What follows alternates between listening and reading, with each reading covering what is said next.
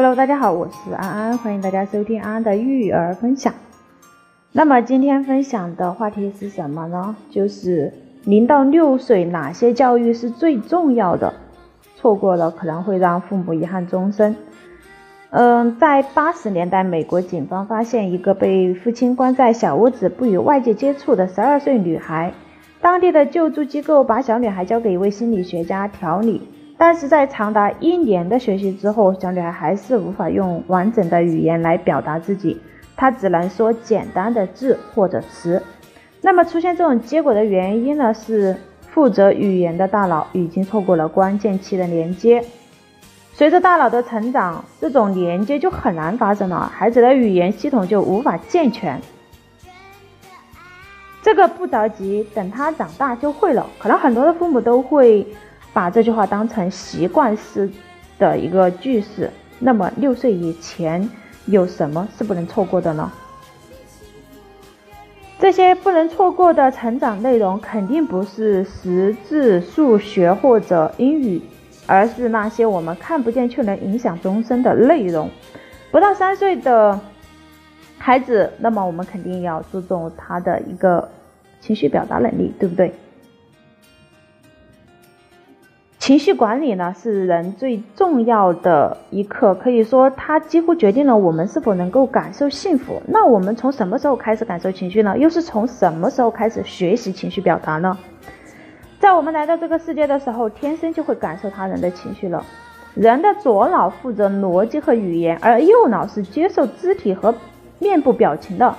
而人在三岁以前，主要是右脑的发展，所以就不难理解，孩子会通过识别对方的表情和音调来接受信息，因为他们还不理解语言和逻辑。他们笑着逗孩子，他们就乐；我们语气一凶，孩子可能就会被吓哭。那么，如何帮助孩子学会情绪表表达呢？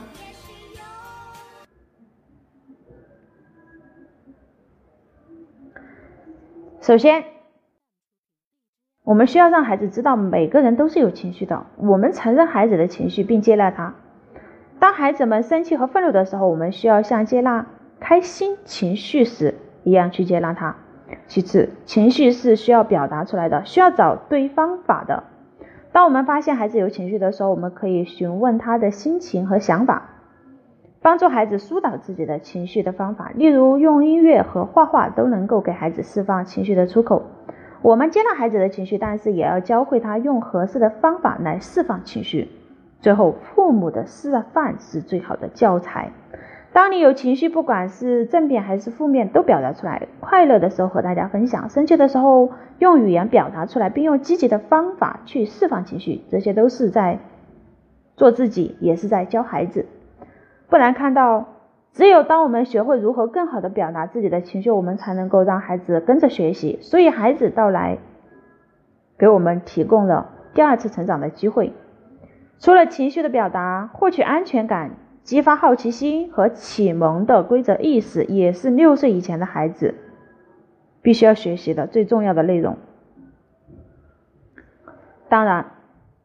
以上四项的获得可以通过多种形式，既能够通过游戏和绘本的阅读获得，也能够通过写字、数学获得。但是记住哈，写字、数学不是目的，仅仅是获取以上四项的方式。所以，如果能够帮助孩子学会情绪表达和规则意识的写字课程，那么。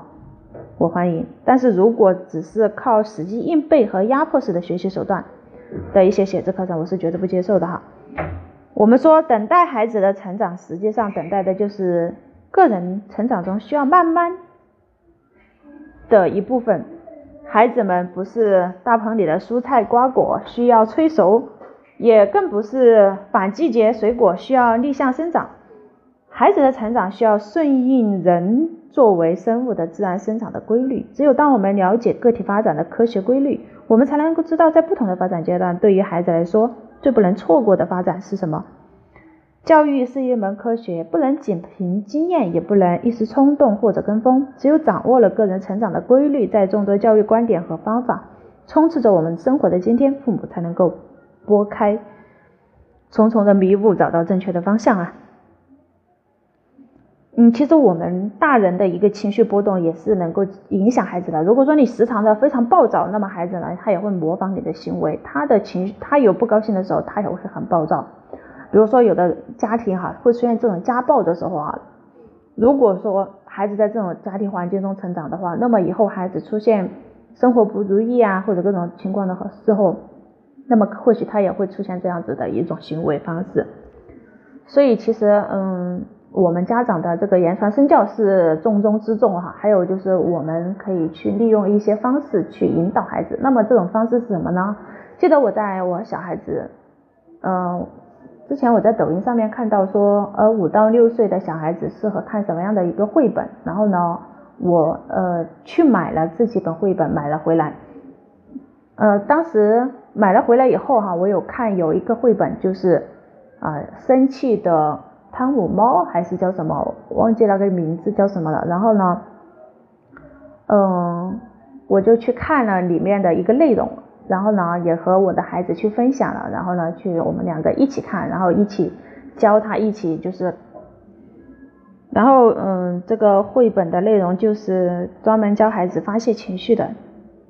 然后就是嗯，它的内容就是说。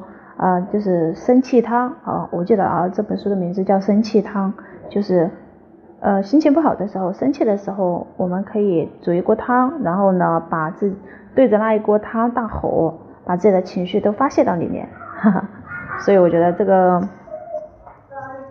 绘本的话，我觉得还是挺好的，就是孩子们让孩子们去学一些发泄情绪的方法。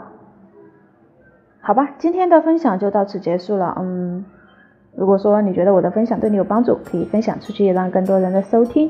那么，如果你想和我呃，就是交流育儿的一些